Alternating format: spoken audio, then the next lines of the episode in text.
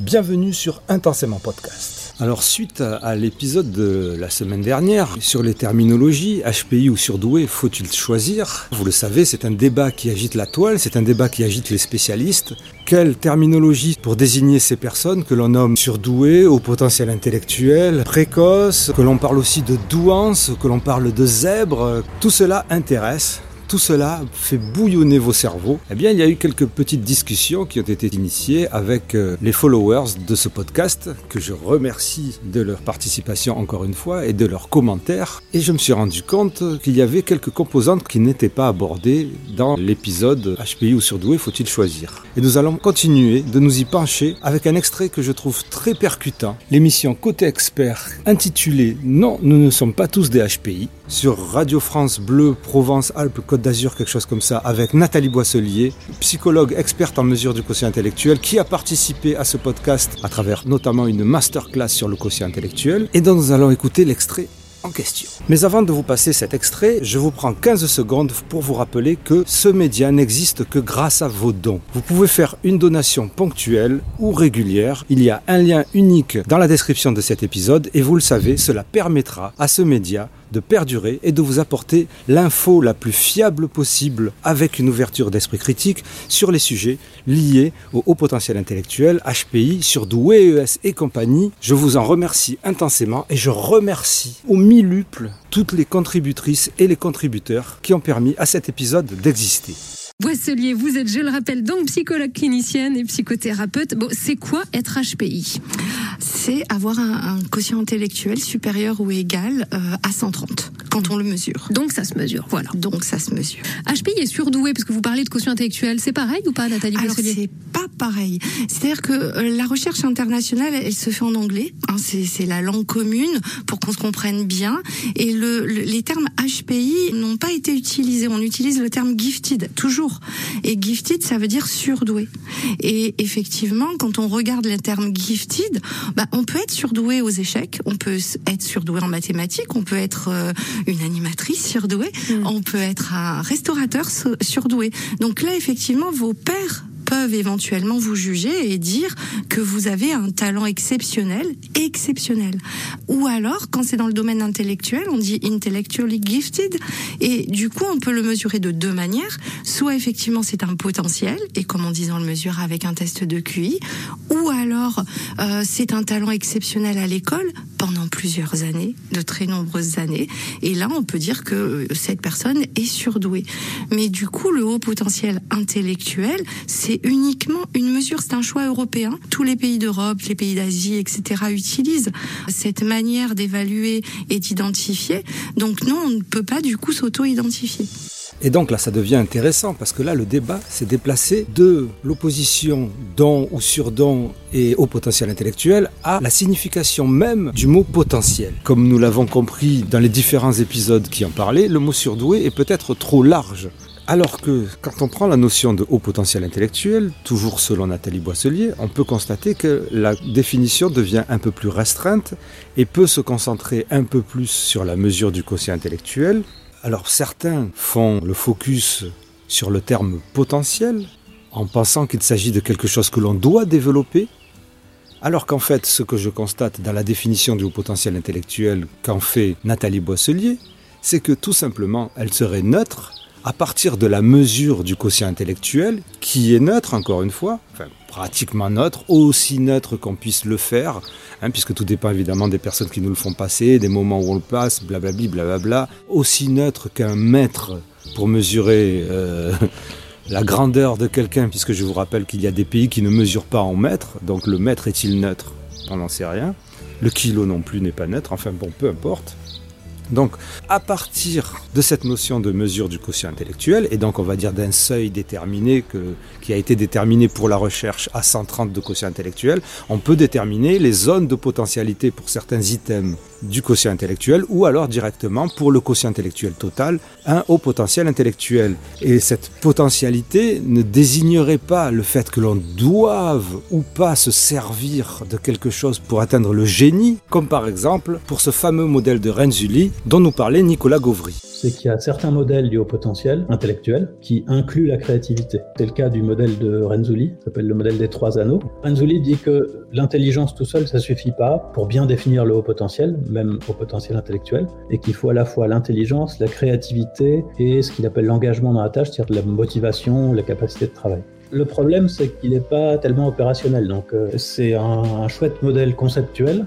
Quand on a quelqu'un en face de soi, euh, oui, c'est ça l'histoire. Le QI, ça va, on peut le mesurer. La créativité, oui, voilà.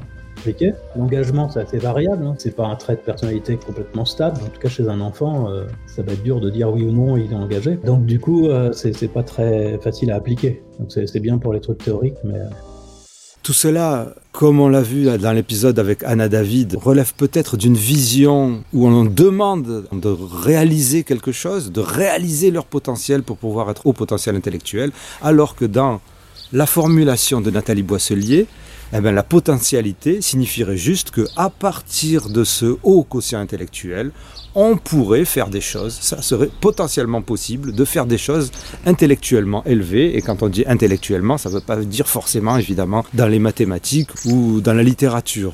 On remarquera que d'autres euh, spécialistes considèrent, ce qui est pas mal je trouve, qu'avec un haut potentiel intellectuel, on n'est pas obligé de faire quelque chose. On peut ne rien faire du tout. Et puis encore une fois, tous ces modèles qui incorpore euh, des paramètres euh, qu'on ne peut vérifier, qu'on ne peut contrôler, qu'on ne peut vraiment mesurer, eh bien, entretiennent cette espèce de flou dans la représentation des entre guillemets surdoués avec donc toutes les dérives qu'il peut y avoir et les potentielles dangerosités. Donc vous voyez, je trouve ça vachement plus neutre, vachement plus souple pour l'instant. Dans le débat entre surdoué et haut potentiel intellectuel, je pense que c'est là où je me placerai plutôt. Mais nous avons oublié un terme, une terminologie dont je n'ai pas parlé la dernière fois et qui serait peut-être encore plus neutre et plus décisive. Il s'agit de haut quotient intellectuel. HQI, terme qui a été utilisé par pas mal de spécialistes que le podcast a interrogé, qui est utilisé par beaucoup de personnes. Pourquoi? Parce qu'il permet d'éviter tous ces blablabla bla bla sur les surdoués qui auraient des caractéristiques ou blablabla, ou même sur la potentialité, whatever. Non, haut quotient intellectuel signifierait avoir un haut quotient intellectuel. Et basta. C'est-à-dire tout simplement des performances plus élevées dans des tests qui mesurent les capacités cognitives, comme l'explique tout simplement Stéphanie Aubertin dans ce clip. Le QI n'est pas l'exacte intelligence, en fait, c'est une probabilité d'agir avec intelligence. C'est les capacités cognitives, c'est la base du moteur qui vont faire que tu vas agir ou pas avec intelligence. Pour moi, c'est pas le HPI, ce sont des capacités cognitives. Donc moi, dans mes bilans, à la fin, je mets euh, possède de hautes capacités intellectuelles, euh, cognitives, etc., qui se détaillent comme ci, comme ça, le verbal, le machin, tout ça. Parce que, bah, c'est ça, en fait. Et dans ce cas-là, bah, il y aurait plus de débat. Sauf que vous pourriez me rétorquer, que faisons-nous donc dans ce cas-là? Des gens dont soi-disant le quotient intellectuel ne peut être mesuré parce qu'il serait trop hétérogène Les items, les subtests ou les indices seraient trop éloignés les uns des autres puisque certains psychologues et neuropsychologues ne veulent pas donner le quotient intellectuel total dans ce cas-là.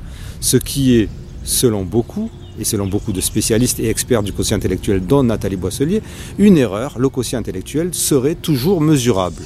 Est-ce que le QI est toujours calculable? La réponse est oui. Il est toujours calculable. Dès le moment où la personne a passé les 10 subtests, il est calculable. Est-ce qu'il est interprétable? Il est toujours interprétable. Le fait de dire qu'il n'est pas représentatif du fonctionnement intellectuel de la personne parce que il y a une trop grande dispersion entre les indices, c'est une interprétation que je sache. Donc, il est toujours calculable, il est toujours interprétable. Est-ce qu'il faut le communiquer? Les manuels des échelles disent oui. Eh bien, à partir de là, donc, que ce soit Nathalie Boisselier ou d'autres personnes dont on a déjà parlé dans ce podcast, on utiliserait la formule zone de haute potentialité pour certains indices.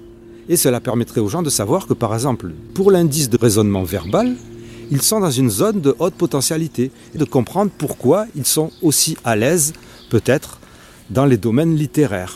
Et cela ne correspondrait pas au quotient intellectuel total, mais cela leur permettrait de se placer quelque part sur tout un tas de compétences. Cette terminologie de OQI est peut-être encore plus neutre et plus précise haut potentiel intellectuel. Et puis ce que je trouve bien moi, c'est que si l'on prend en compte prioritairement la mesure de quotient intellectuel, on peut aussi évidemment mieux envisager et mieux mettre en perspective ces histoires d'intervalle de confiance de la mesure de QI, c'est-à-dire ce plus 5 ou moins 5 qui fait qu'en fait, lorsque vous avez un quotient intellectuel total de 130 par exemple, en fait, vous aurez entre 125 et 135.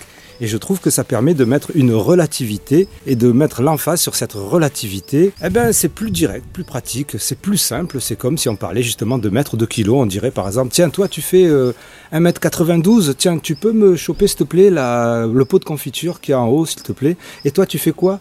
132 quotient intellectuel, tiens, tu peux s'il te plaît me choper euh, le quinoa, tu verras, tu le reconnaîtras.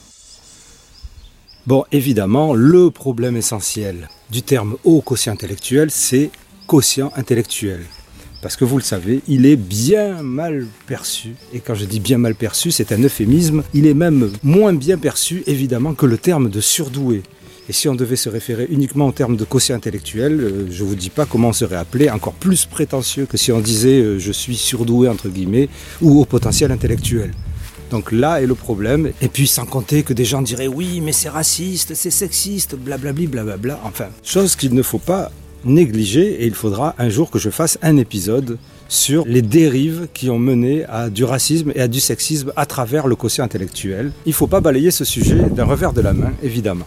Donc voilà, vous pouvez continuer à me dire vos avis, hein. je les accepte avec bienveillance et puis surtout je m'y penche dessus ça me permet moi aussi de réfléchir. Merci d'avoir regardé et écouté cet épisode, c'est génial. Ah je suis sûr j'ai oublié un truc, ah oui, je suis Raph. Il faut quand même que je ramasse cette palette parce que je ne sais pas pourquoi elle est tombée. Voilà. Intensément, c'est le podcast divergent. Intensément, c'est le show potentiel. Chaud, chaud, chaud.